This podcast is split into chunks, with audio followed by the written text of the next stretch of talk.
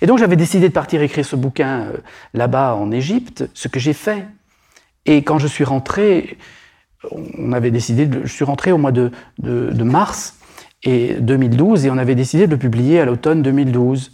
Et puis euh, j'étais dans une forme d'euphorie, c'était l'année de mes 50 ans. Et au mois d'avril, le, mois de mes 50 ans, 2012, j'ai vécu cette expérience magnifique qui a tout changé. Parce que euh, j'ai entendu le silence. Oh, ça va? Et ça peut paraître banal de dire ça, mais pour moi, c'est quelque chose d'inouï d'avoir entendu le silence. Et surtout de l'entendre encore aujourd'hui. Tout le temps. Ou presque tout le temps. Même quand je vous parle. Parce que le silence n'est pas l'absence de bruit. Le silence n'est pas l'absence de bruit. Le silence, c'est l'espace dans lequel tous les bruits apparaissent et disparaissent.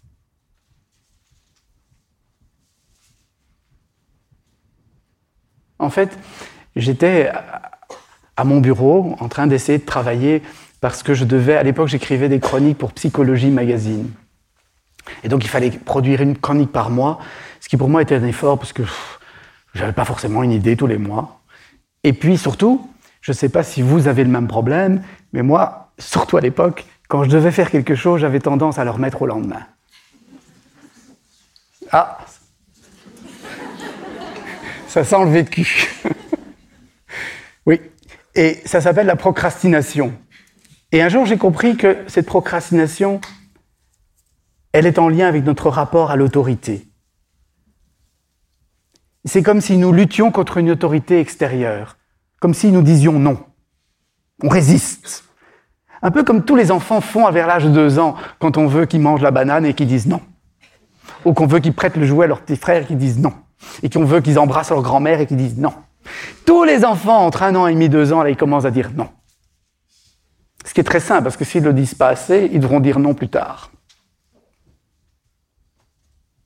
Et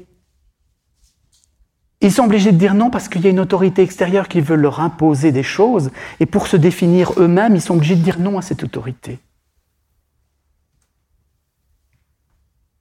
Et la procrastination, même quand c'est nous qui nous imposons une tâche à réaliser, nous le vivons comme si ça nous était imposé de l'extérieur et nous résistons, nous résistons contre nous-mêmes.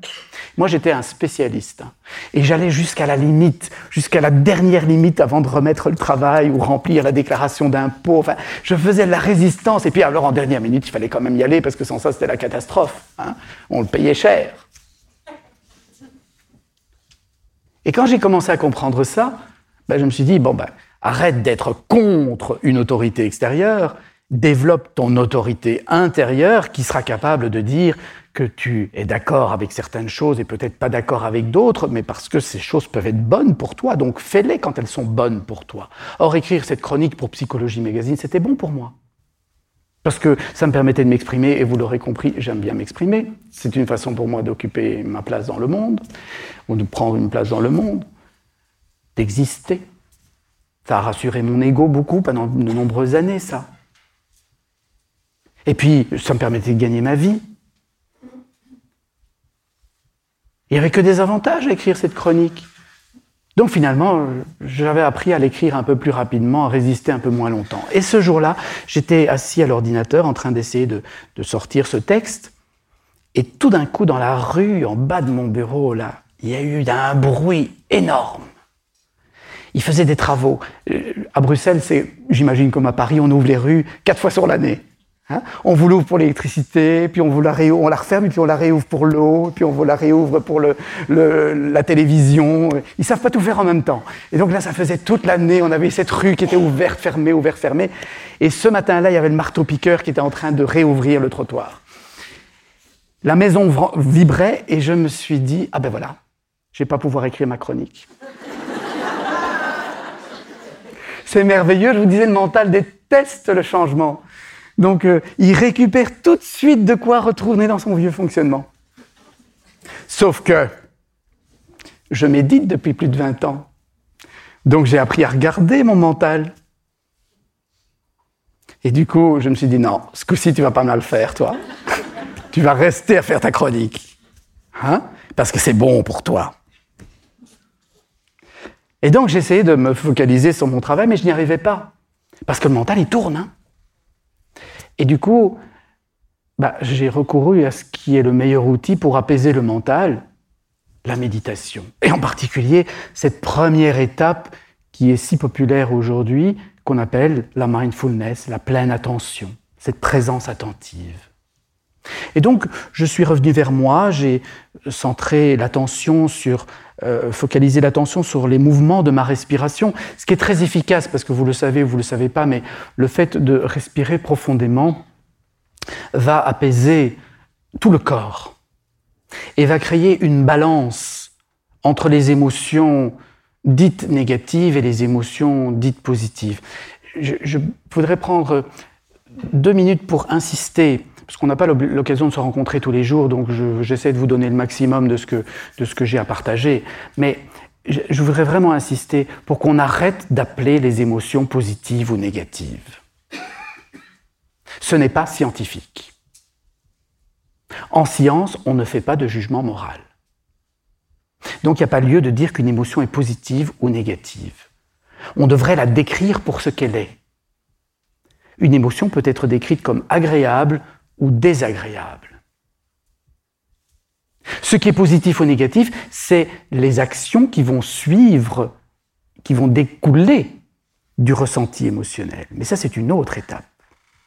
L'émotion en soi n'est ni positive ni négative. C'est une émotion, point barre, c'est-à-dire c'est un signal. Un signal qui nous renseigne sur la qualité de ce que nous avons vécu en termes de survie. Quand c'est bon pour notre survie, l'émotion est agréable. Et on y va. Quand c'est pas bon pour notre survie, l'émotion est désagréable et on s'en éloigne. La peur. J'entends les bouddhistes parler de la peur ou de la colère comme d'une émotion négative. C'est une erreur, vraiment. J'ai déjà eu des débats avec eux, ils sont d'accord, hein, mais c'est plus fort qu'eux, ils reviennent à parler d'émotions positives ou négatives. Non, la, la peur n'est pas négative en soi. Parce que s'il y a le feu dans ce théâtre, mais heureusement qu'on va avoir peur. C'est une émotion éminemment positive au bout du compte. Elle nous permet de sauver nos fesses. Et, ce qui n'est pas positif, c'est si cette peur, on se la fait à l'avance en se disant le théâtre va peut-être brûler, Thierry Janssen est peut-être voyant, il a peut-être vu que le théâtre allait brûler, peut-être que c'est une catastrophe. Et, déjà, on est en tension toute la soirée, ça nous épuise. Demain matin, on est tellement épuisé que notre système immunitaire, il est par terre et qu'on a un bouton de fièvre qui sort. Ça, c'est pas positif.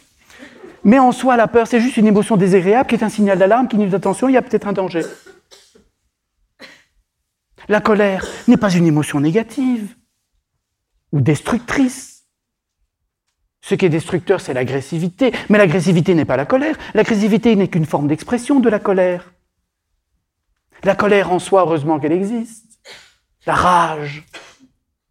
Si nos ancêtres n'avaient pas eu de colère pour se relever de toutes les catastrophes qui les sont tombées sur la tête, par tout euh, nous autres Gaulois, on serait même pas là, hein Non. La colère en soi, c'est une émotion désagréable qui nous dit qu'il y a un besoin qui n'est pas rempli. Il n'y a personne qui est en colère par hasard. C'est toujours parce qu'il y a un besoin qui n'est pas rempli. Et la colère, l'émotion est movere en latin, ce qui nous met en mouvement, porte l'énergie pour remplir le besoin. Parce que l'émotion, c'est un réservoir d'énergie qui va avoir une traduction physique. Comment voulez-vous qu'on apprenne à écouter nos émotions si déjà on les juge positives ou négatives? Si on les juge négatives, on ne va pas vouloir les écouter, hein. on va même nier qu'on les a. Oh non, je ne suis pas en colère. Même pas peur. Mais si j'ai peur, mais oui, je suis en colère.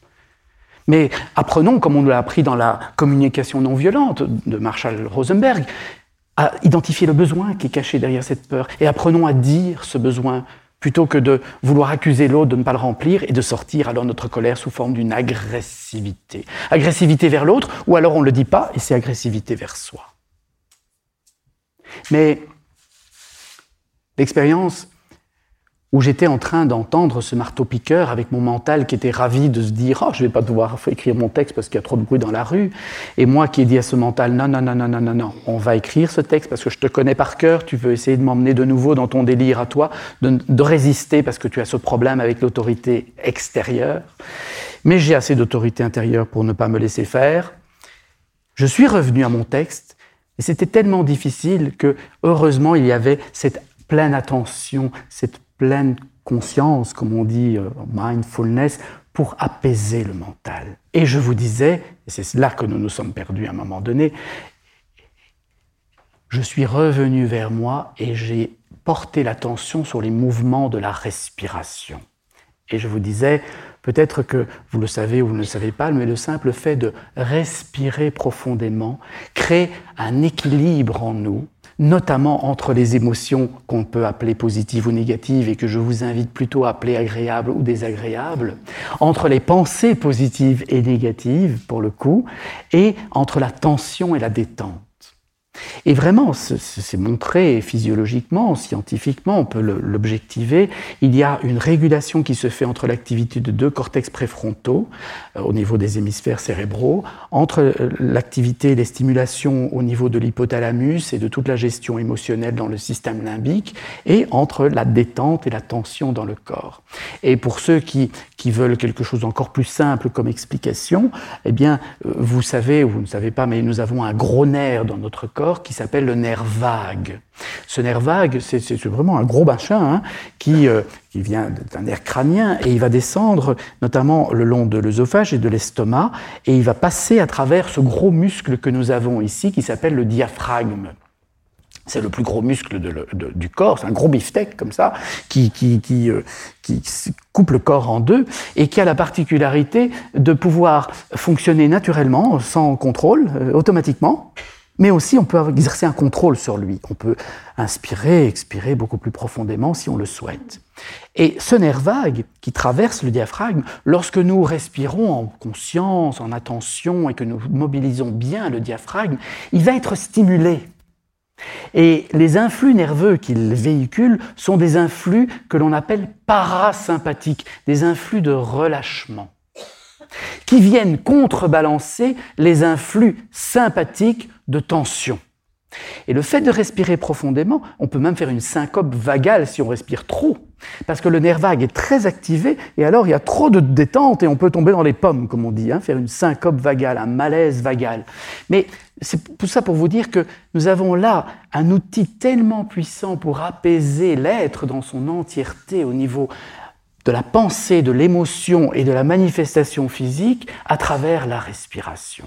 Et comme par hasard, dans toutes les grandes traditions, la respiration est centrale. J'entends dans toutes les grandes euh, traditions où le corps est resté important, c'est souvent des, traditions d'Orient, hein, parce qu'en Occident, le corps a été banni. En Orient, le corps est resté très central, et notamment en Inde, à travers le yoga, il y a toute cette composante respiratoire en Chine à travers le Qigong, le travail du Qi, le travail de, la respiration. Et en Occident, ça s'est perdu parce que voilà, le corps a été comme diabolisé, euh, parce qu'il était le siège des émotions et des passions, et que euh, l'émotion était considérée comme un empêcheur de penser en paix. Et alors qu'aujourd'hui, on le sait, notamment grâce aux travaux d'Antonio Damasio, qu'il n'y a pas que lui, mais que vraiment l'émotion, c'est ce qui nous permet de penser correctement, parce que nous sommes informés par quelque chose de, très profond qui nous dit ça c'est bon, ça c'est pas bon, et qui participe de l'intuition. Et j'étais là donc euh, en train d'autoréguler mon attention sur les mouvements de la respiration. Mon mental a commencé à s'apaiser, mon attention était autorégulée sur ces mouvements. Je ne partais plus à trop penser à ce marteau-piqueur. Et, et tout d'un coup, mais ça va peut-être vous paraître banal, mais moi c'était énorme, vraiment. J'entendais le marteau-piqueur.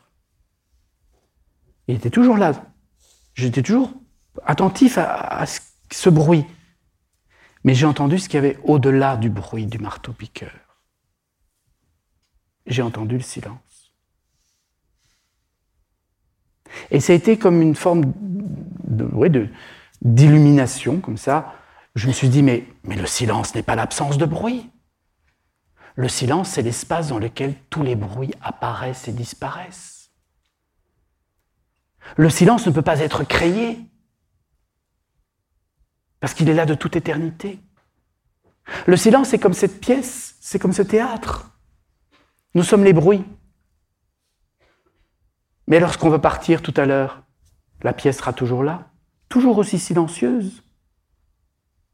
Il y a des gens qui disent Oh, je dois partir en retraite, m'isoler dans des endroits silencieux, parce que sans ça, j'arrive pas à méditer, etc. Bullshit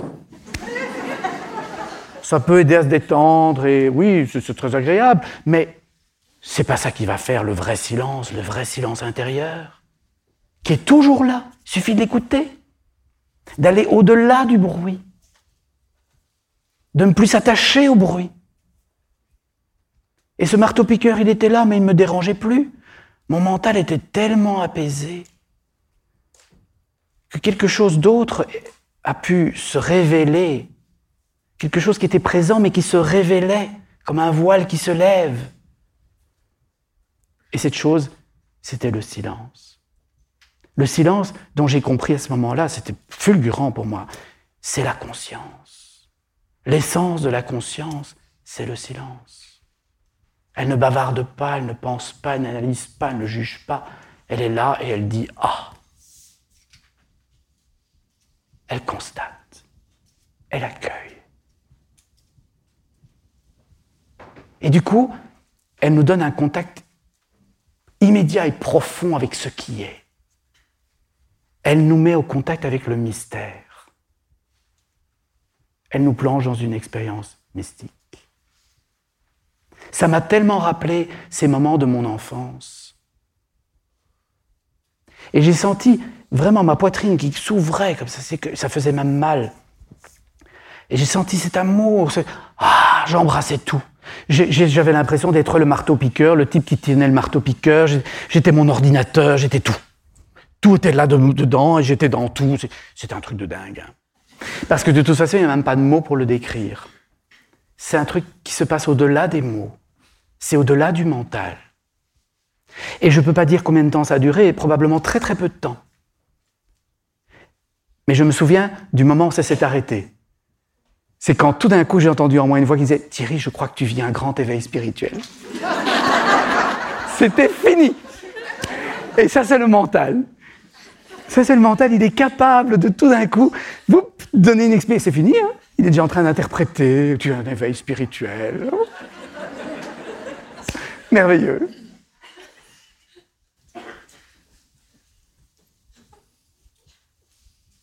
Et c'est vrai, c'était un éveil de la conscience, parce que le mental était suffisamment calmé. J'étais assez bouleversé par cette histoire, parce que, voilà, je, le raconte d'une façon un peu drôle, parce que je sais que l'émotion permet de capter l'information. mais c'était vraiment bouleversant, pour moi c'était vraiment bouleversant parce que c'était physique, c'est quelque chose qui me bouleversait en profondeur. Et j'ai eu la chance, deux jours après, qu'une de mes amies m'a appelé pour me dire qu'elle venait de mettre au monde un petit garçon et elle m'invitait à venir la visiter à l'hôpital. Je suis allé et en rentrant dans, dans la chambre, il y avait un, vous savez, les, nourrissons, maintenant, on les met, enfin, souvent, on les met dans des, espèces de coquilles en, plexiglas, comme ça. Et donc, je voyais à travers la coquille en plexiglas ce tout petit machin tout mignon, et, j'avais envie de le prendre dans mes bras. Et je sais que les mamans, juste après euh, l'accouchement, comme ça, elles ont des taux d'ocytocine très, très élevés, et il faut pas toucher au bébé. Hein. Et, je comprends, c'est un instinct de protection, mais j'avais tellement envie de prendre cet enfant dans les bras. Et donc, j'ai dit à mon ami, j'ai dit, ça t'embête si je prends le petit? Il me dit, non, non, il sera bien dans tes bras. Donc voilà, j'étais tout content. Et ça a été une magnifique expérience parce que au moment où il a ouvert les yeux, j'ai vraiment réentendu ce silence que j'avais entendu deux jours auparavant. Et je ne sais pas si vous, avez déjà vécu ça en regardant le, regard d'un nouveau-né. On voit bien, il ne pense pas le nouveau-né. Il n'a pas encore le cortex pour penser mais il embrasse la réalité telle qu'elle est, dans une confiance absolue, dans un amour absolu. Et, il se laisse imprimer par ce qui est. Et on entend ce silence qui est en fait le silence qui est en nous. Et c'est fascinant, c'est presque hypnotisant. Et puis, un, ou deux jours après, je crois que c'était deux jours après, c'était le mois d'avril et il faisait très beau. Et, à Bruxelles, on a, quand même beaucoup d'espaces verts et, la forêt, le bois qui, rentre dans la ville, un endroit. Et, donc j'avais été me promener dans la forêt et, parce que j'étais vraiment, j'étais quand même un peu. Hein, et, je vais dans une clairière que j'aime beaucoup. Et là, au mois d'avril, il y a des petites fleurs bleues et blanches dans, cette, clairière. Et je regarde, je m'assieds comme ça, il y avait un gros tas de cailloux. Et je m'assieds, je regarde ces petites fleurs bleues et blanches. Et, tout d'un coup, j'ai entendu le silence qui était en elle. Et c'était le silence qui était en moi. C'est le silence qui est dans toute chose. Et j'ai regardé le tas de cailloux et j'ai dit, mais mais le silence est dans les pierres aussi.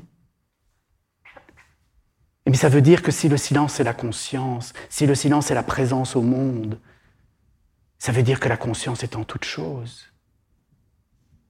Et ça, ça a été un truc de fou. D'habitude, quand, quand, je raconte ça, je prends une petite précaution euh, comique en disant à l'infirmier qui m'attend derrière la porte que je vais venir prendre ma piqûre, ça va aller et la camisole de force, vous pourrez la mettre d'ici une demi-heure, mais laissez-moi encore délirer deux, deux, trois minutes comme ça. Ça me fait tellement bien. Mais oui, parce que je sais que ça paraît délirant, mais je peux vous jurer que la conscience est dans tout, y compris dans les molécules de plastique de cette bouteille. Et dans les molécules d'eau de la bouteille aussi, et dans les molécules de la chaise sur laquelle je suis assis. La conscience est dans tout. Je ne parle pas de cette conscience intellectuelle qui fait partie du mental, c'est-à-dire cette capacité de mettre des mots sur les expériences que nous faisons. Nous appelons ça facilement conscience. En fait, c'est la conscience intellectuelle, mais ce n'est pas, la conscience dont je parle ici. Celle dont je parle ici, c'est cette pure conscience, ce qui reste quand tout a disparu. Le fond de la réalité, la source dans laquelle tout naît tout disparaît, ce silence, cette source créatrice Dieu, si vous avez envie de l'appeler comme ça. Personnellement, je n'utilise pas ce mot parce que il est tellement attaché à des images personnelles pour décrire quelque chose qui est non personnel et qui ne devrait même pas avoir de nom, qui est au-delà des mots et qui contient tout et qui est dans tout. Et dans beaucoup de traditions, Dieu n'a pas de nom, ou il a mille noms, il n'en a aucun. Mais la conscience est dans tout il est évident que les molécules de plastique de cette bouteille n'ont pas la conscience intellectuelle, parce qu'elles n'ont pas de cerveau, pour dire tiens, il y a un homme de 57 ans qui pèse 66 kilos et qui euh, pousse avec une force d'autant sur nous. Non, non, bien sûr. Mais par contre, elles perçoivent la pression. Et elles vont se réorganiser en fonction de cette pression, parce que tout ce qui est perçoit ce qui est et s'organise pour rester dans ce qui est. Donc ce n'est pas du délire de dire que la conscience est partout, dans tout. Et que cette conscience n'est pas personnelle, c'est la même chez toi, chez toi, chez toi, chez toi, chez toi, c'est la même chez tout le monde. C'est pas moi, moi, moi. C'est pas Thierry, c'est pas Nathalie, c'est pas Jérémie, c'est pas Marc, c'est pas Sophie, c'est la conscience. Prendre soin de la vie en nous et autour de nous, c'est laisser la conscience s'éveiller en nous. Et remarquez bien que j'ai dit laisser la conscience s'éveiller en nous, et j'ai pas dit éveiller notre conscience. Déjà, le nôtre est en trop, puisque c'est la même chez tout le monde. Et qui est-on pour croire que c'est nous qui éveillons la conscience? Ben Ça, c'est les égaux qui croient. J'éveille ma conscience. Alors, on a un ego spirituel formidable. Je pratique la méditation. Et maintenant, j'ai réussi à éveiller la conscience. Ça, c'est pas vrai. C'est précisément quand l'ego n'est plus là que la conscience peut s'éveiller.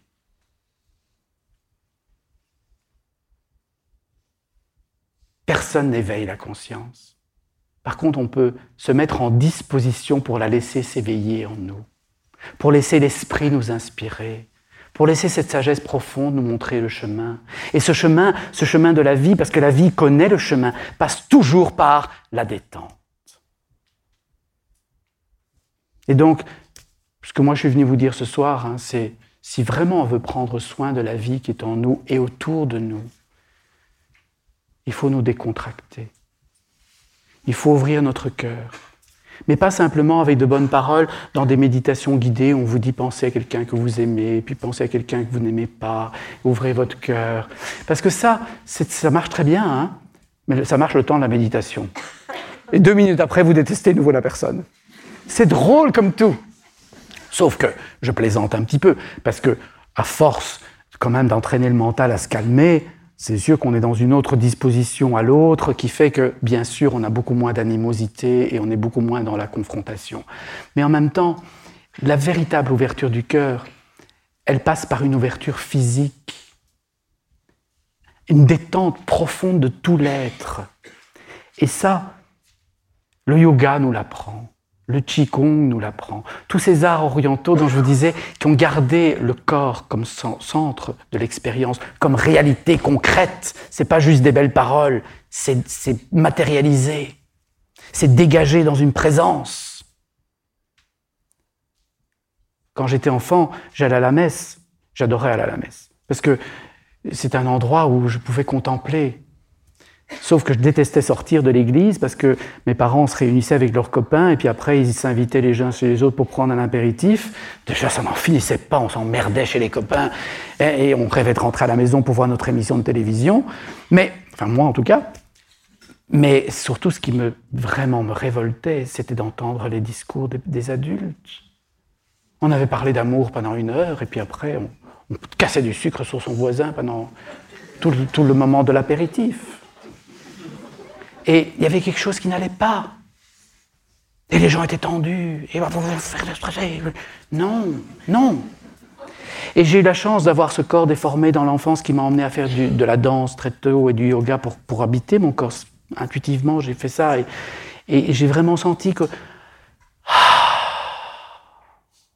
Et dans cette expérience du marteau-piqueur, j'ai ressenti de nouveau Waouh, ça s'ouvre ici. Et quand j'ai appris à, à pratiquer le Qigong, devenu adulte. Pareil, cette ouverture doit être tantrique, dans le sens du tantra, et c'est d'ailleurs le tantra qui fait qu'en Orient, on a gardé le corps comme centre, de, de l'expérience spirituelle, parce que le tantra, c'est précisément la connaissance de l'énergie et de la conscience, et de la conscience de l'énergie et l'énergie de la conscience, à travers le corps. Et c'est pas simplement des, stages de, développement sexuel hein, pour euh, occidentaux euh, en crise. Euh, non, non, non, non, non. Et je ne critique pas les stages de développement tantrique, mais enfin, ça se résume pas à ça, nom d'un chien de tantra. Parce que le tantra, c'est vraiment une connaissance profonde de la vie dans ses fondements essentiels qui sont l'énergie et la conscience, et la conscience qui est énergie.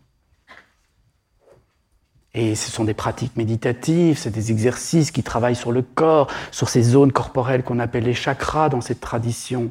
Et le tantra a inspiré tout l'hindouisme et de là tout le bouddhisme et toutes les philosophies de l'Orient. Et c'est sans doute pour ça que le corps est encore si présent. Et donc ce que moi je suis venu vous dire, c'est ouvrez votre cœur, mais ouvrez-le physiquement. Détendons-nous, redevenons doux et écoutons quand nous ne le sommes plus avec nous-mêmes et avec notre environnement. Et au plus on redevient sensible à ça, au moins on risque de continuer à abîmer la vie en nous et autour de nous. Et je suis aujourd'hui tellement content de voir cette épidémie de burn-out. Mais vraiment, hein, je suis ravi de ça. Parce que, et c'est pas pour ça qu'il faut se, se, réjouir du malheur des autres, mais quelle belle opportunité pour toutes ces personnes qui rentrent dans cette expérience, et elles le disent quand elles l'ont traversée. Quelle belle opportunité de recontacter cet essentiel, de faire taire ce mental qui dit il faut que je sois comme ça, et il n'y a pas d'autre solution, et la société le demande. Mais la société, c'est nous, nom d'un chien. Arrêtons d'accuser la société, nous sommes cette société. Si on veut qu'elle change, ben, changeons. Et je vais même vous dire, ne changeons pas. Révélons ce qui est déjà là. Parce qu'il n'y a pas à changer quelque chose. C'est encore une volonté de l'ego, ça. Mais révélons, laissons se révéler notre nature profonde. Voilà. Je ne sais pas où on en est dans les temps, etc. Mais je n'ai pas envie de bavarder plus que ça. Hein, et j'imagine que ça résonne ou que ça interpelle ou que ça et que ça mériterait qu'on se, parle. C'est ce qui est prévu. Je pense qu'on puisse qu'on pourra le faire. Hein. Mais vraiment, Aujourd'hui, je vois plus rien d'autre à faire pour notre civilisation que de revenir à ça.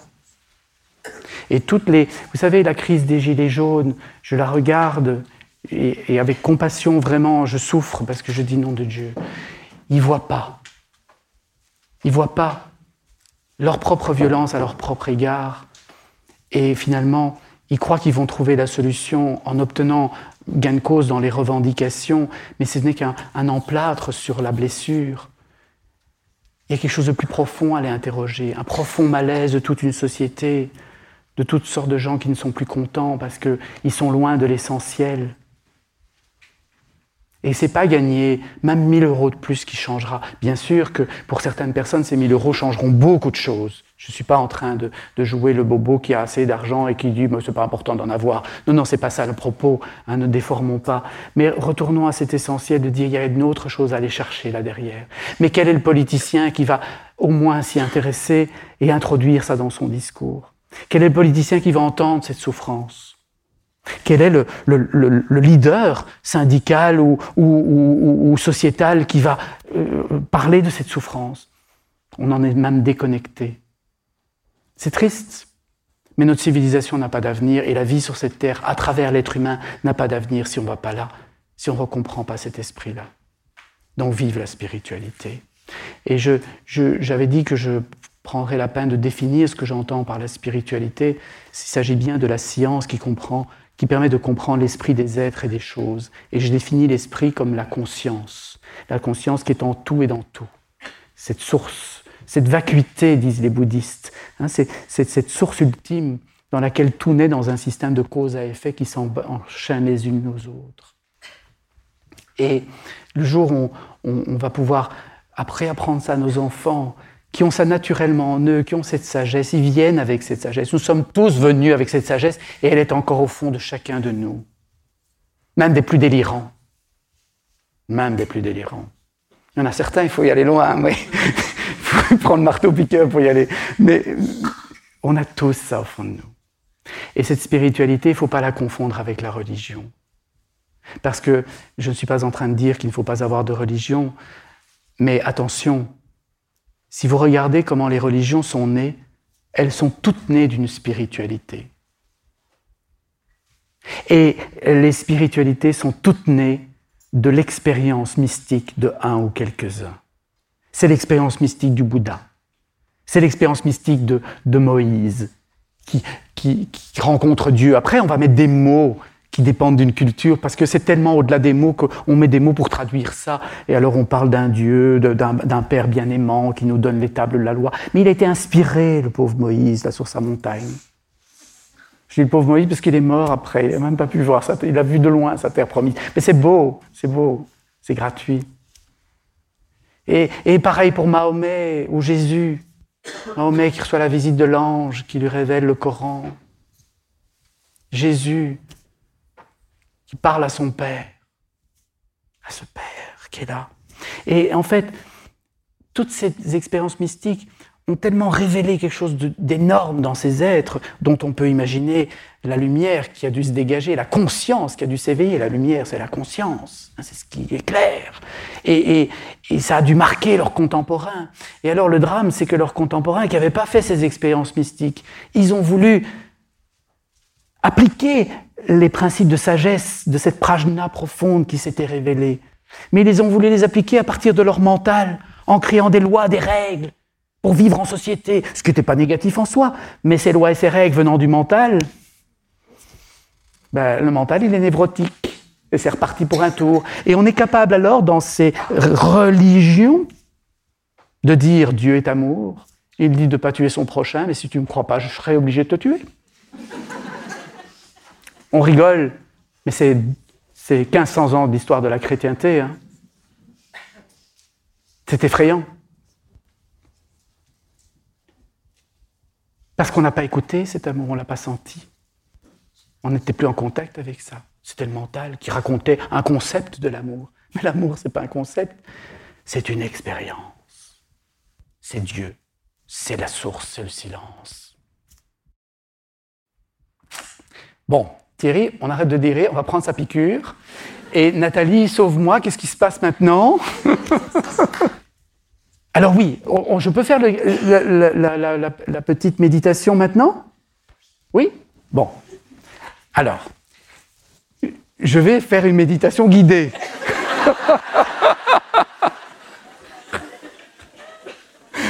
Mais j'insiste pour dire que je ne pense qu'il ne faut pas trop guider les méditations. D'accord? Mais je vais faire une méditation guidée, pourquoi? Parce que c'est comme, c'est comme euh, vous savez, euh, quand on doit se rendre quelque part et qu'on ne connaît pas le chemin, on a besoin d'une carte. Et donc, quand on guide la méditation, c'est comme si on vous dessinait la carte. Mais si vous écoutez tous les jours les cassettes de guidage ou tout ça, eh ben vous êtes tout le temps sur la carte et vous ne voyez pas le chemin. C'est le grand problème. C'est le grand problème. Et moi, j'ai des amis comme ça, ils se gavent de, méditation guidée, etc. Et alors, ben oui, ils écoutent, ils connaissent pas par cœur. Hein. ils savent presque quand euh, le, type va avaler dans son discours. Mais pendant ce temps-là, ils ne font pas le chemin qu'on leur décrit. Alors, je vais y guider ce soir parce que la petite méditation que je vous propose, c'est quelque chose de très simple. Moi, je, ne crois qu'aux choses simples, hein. euh, parce que si on part dans des choses trop compliquées, on les pratique plus. Et quand on va à l'essentiel, je crois qu'il reste que quelque chose de simple. Et cette méditation, elle est née spontanément comme ça, euh, suite à cette expérience du marteau-piqueur.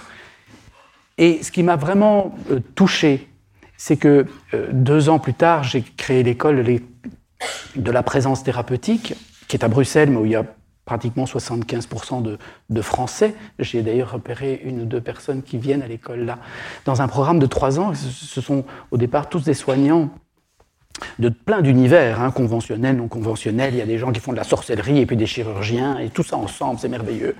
Et, on s'amuse comme des petits fous. Sauf que c'est un, vrai, un vrai chemin initiatique. On n'est pas dans le mental avec des, concepts, on fait l'expérience, on va regarder ce moi, on va regarder ce qu'il y a au-delà du moi, on va regarder celui qui regarde ce moi et, révéler toute cette beauté qui est au fond de chacun de nous pour développer cette présence vraiment guérissante et, qui permet de retrouver une posture ajustée, une posture juste, qui n'est pas cette posture névrotique.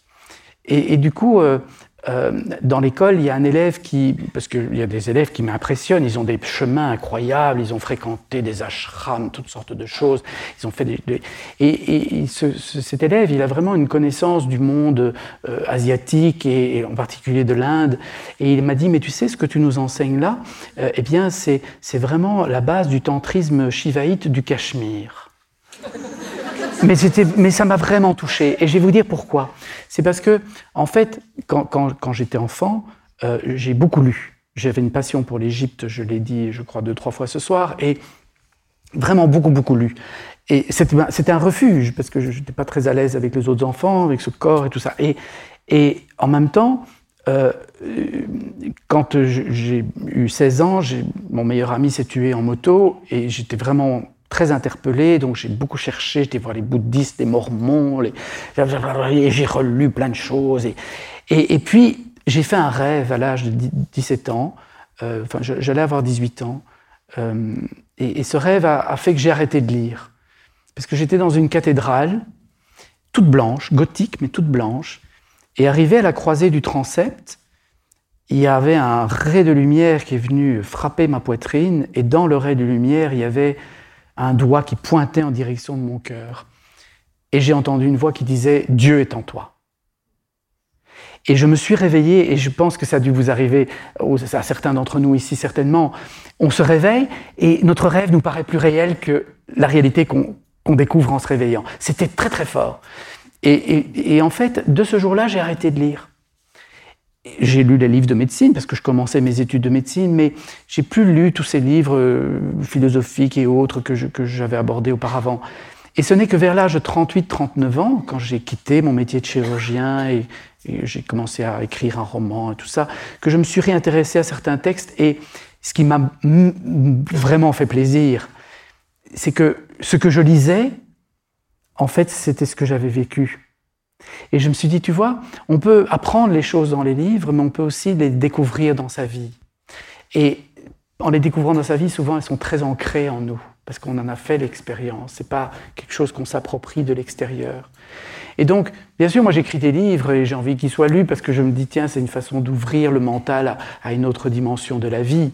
Mais, s'il vous plaît, ne vous contentez pas de lire, faites l'expérience. Donc ne vous contentez pas d'écouter la guidance de cette méditation, mais vraiment faites l'expérience de la méditation. Méditation en quatre étapes. Et je vais donc décrire ces étapes avec vous, on va les, explorer. Mais quand vous les connaîtrez, vous n'avez plus besoin de les entendre, et vous les parcourrez. Et plus vous pratiquerez cette méditation de façon un peu formelle, sous forme d'une dizaine de minutes le matin, une dizaine de minutes le soir, plus ça sera facile pour vous dans la vie d'y retourner tout le temps.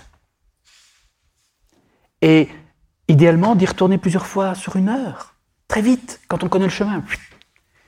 Et je ne connais pas de meilleur moyen que pour de replonger dans ce silence intérieur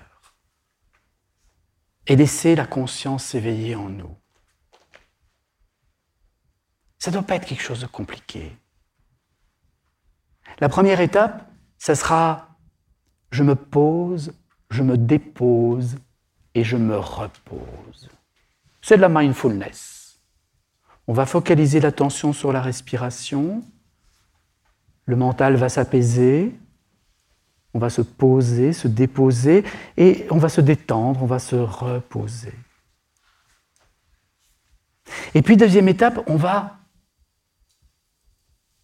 ouvrir le cœur. Et je vais vraiment insister pour qu'on l'ouvre physiquement, énergétiquement.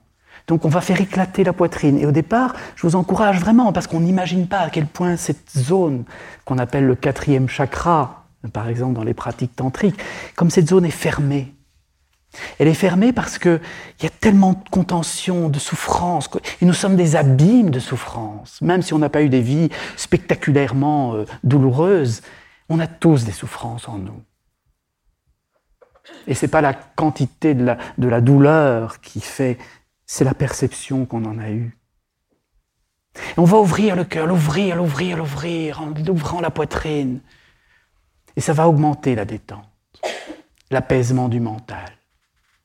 Et alors nous passerons à la troisième étape qui sera d'écouter ce qu'il y a au-delà des sensations, au-delà des émotions, au-delà des pensées. D'écouter le silence à l'intérieur. À l'intérieur de ce cœur éveillé, ce bodhicitta, comme disent les bouddhistes. Et alors surgira ou ne surgira pas, ça n'a aucune espèce d'importance, la quatrième étape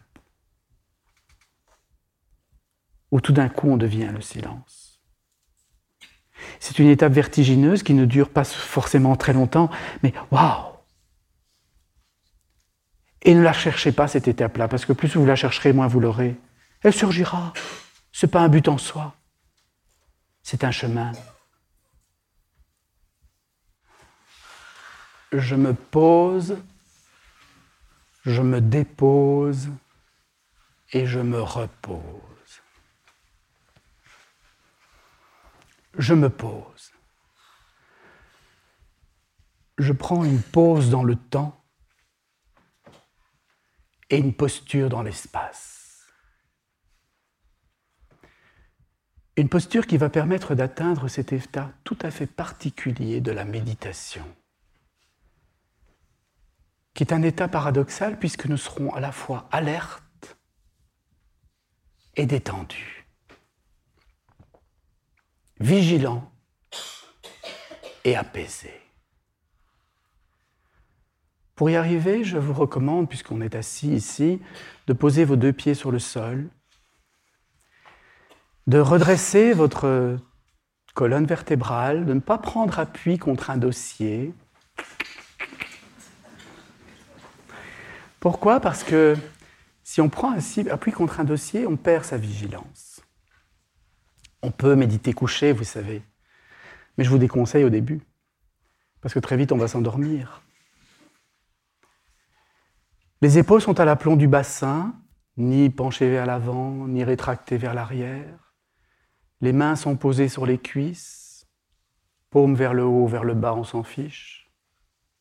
Les épaules sont basses. On fait un petit moulinet là pour les détendre.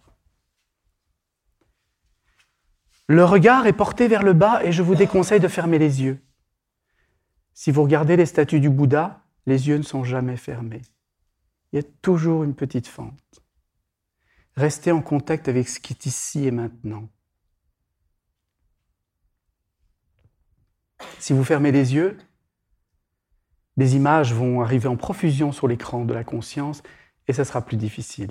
Au départ, ça peut paraître plus difficile de les garder ouverts, mais essayez de vous entraîner. Gardez les yeux légèrement entrouverts.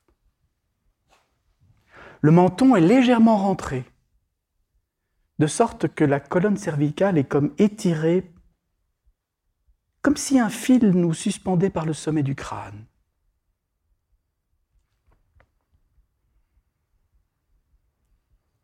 Je me pose.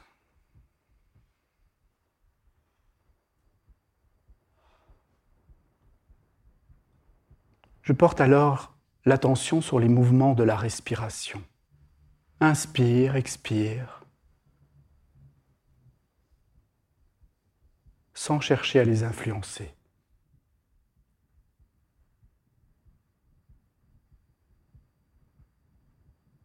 Inévitablement, des sensations, des émotions, des pensées surgissent dans le champ de l'attention. Je ne m'y attache pas. Je reviens sans cesse à la constatation des mouvements de la respiration.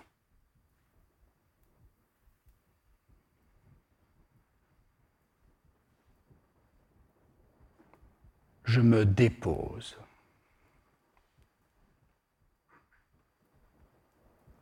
Inspire, expire.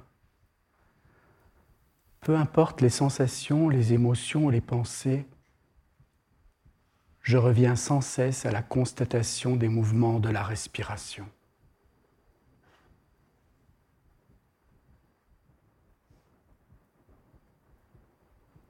Progressivement, le corps se détend et le mental s'apaise.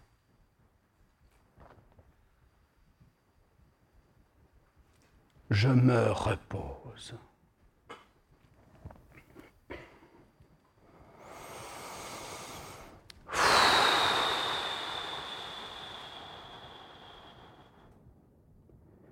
Je vous invite à desserrer les mâchoires. Ne retenez rien, laissez le souffle s'évacuer. Détendez-vous.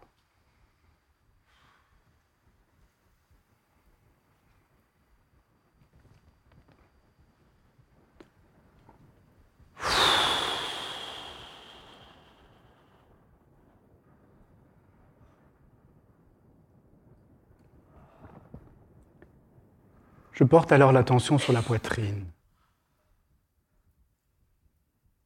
Et je profite de chaque inspiration pour laisser la poitrine s'ouvrir, comme si un ballon gonflait à l'intérieur. Et pousser vers l'avant le sternum, les côtes sur le côté, la colonne vers l'arrière, le diaphragme vers le bas, J'ouvre, j'ouvre, j'ouvre, j'ouvre la poitrine. J'ouvre, j'ouvre, j'ouvre le cœur.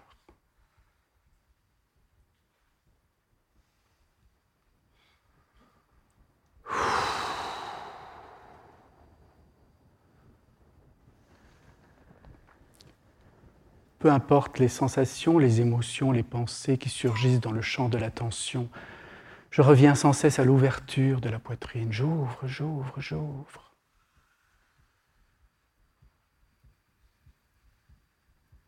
Et je sens cette belle énergie de l'acceptation sans condition. L'énergie de l'acceptation sans condition, de l'amour inconditionnel qui se répand dans tout l'être.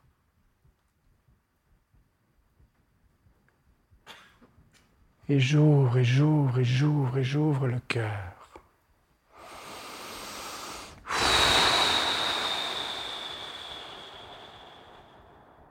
Relâchez les mâchoires, ne retenez rien, détendez-vous. Swami Prajnampat, qui a tant inspiré André Comte-Sponville, disait chaque fois que vous vous détendez, vous aimez. Ouvrir, ouvrir, ouvrir le cœur.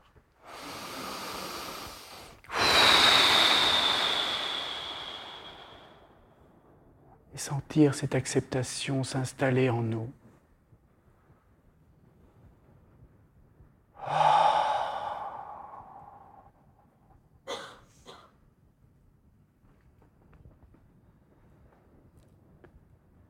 l'acceptation de ce qui est, comme c'est. Et j'ouvre et j'ouvre et j'ouvre et j'ouvre le cœur.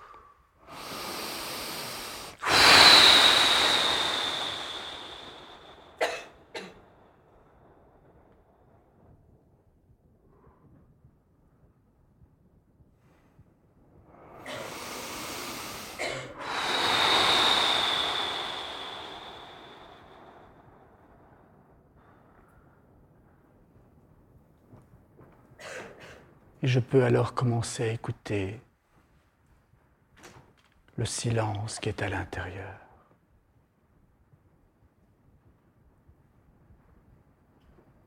Au-delà des bruits de mon mental, au-delà des sensations, des émotions, des pensées. J'ouvre, j'ouvre, j'ouvre, j'ouvre le cœur. Et j'écoute le silence tout au fond, à l'arrière-fond. Et j'ouvre et j'ouvre et j'ouvre et j'ouvre le cœur.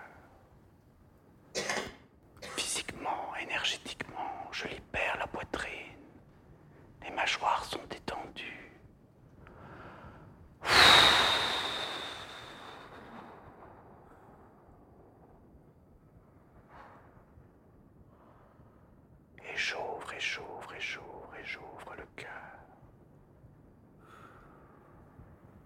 J'écoute le silence à l'intérieur.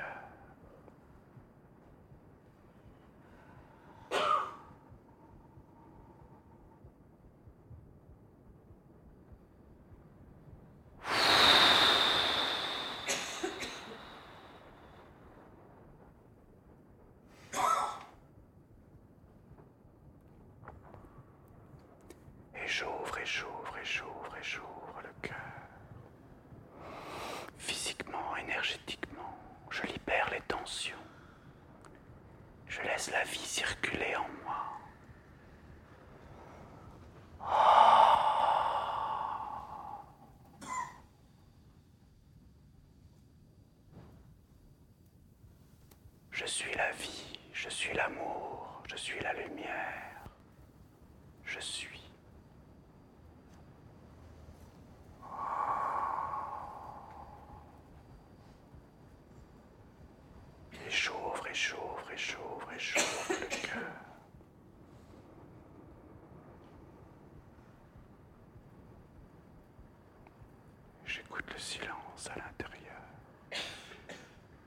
Om Bhurbuvatsva tatsavitur vareniniam.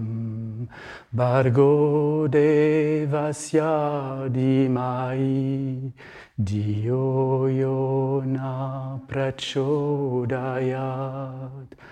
Om burbhuvat sva tatsavitur vareniniam.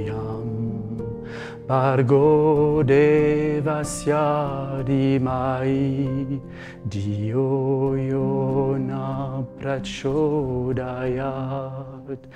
Om burbuvat sva.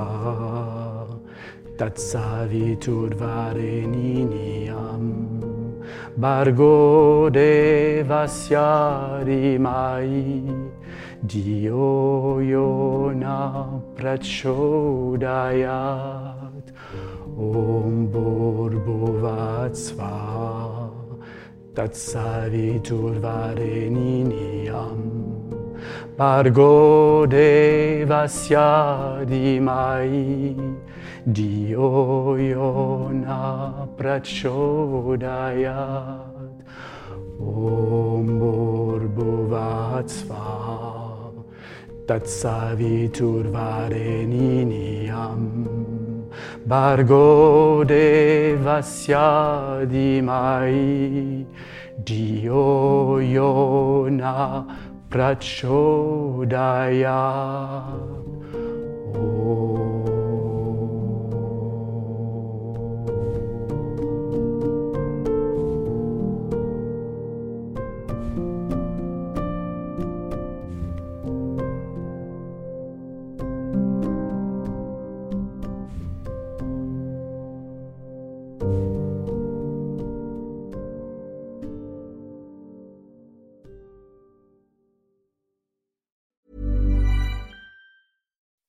When you make decisions for your company, you look for the no-brainers. If you have a lot of mailing to do, stamps.com is the ultimate no-brainer. Use the stamps.com mobile app to mail everything you need to keep your business running with up to 89% off USPS and UPS. Make the same no-brainer decision as over 1 million other businesses with stamps.com. Use code program for a special offer. That's stamps.com, code program.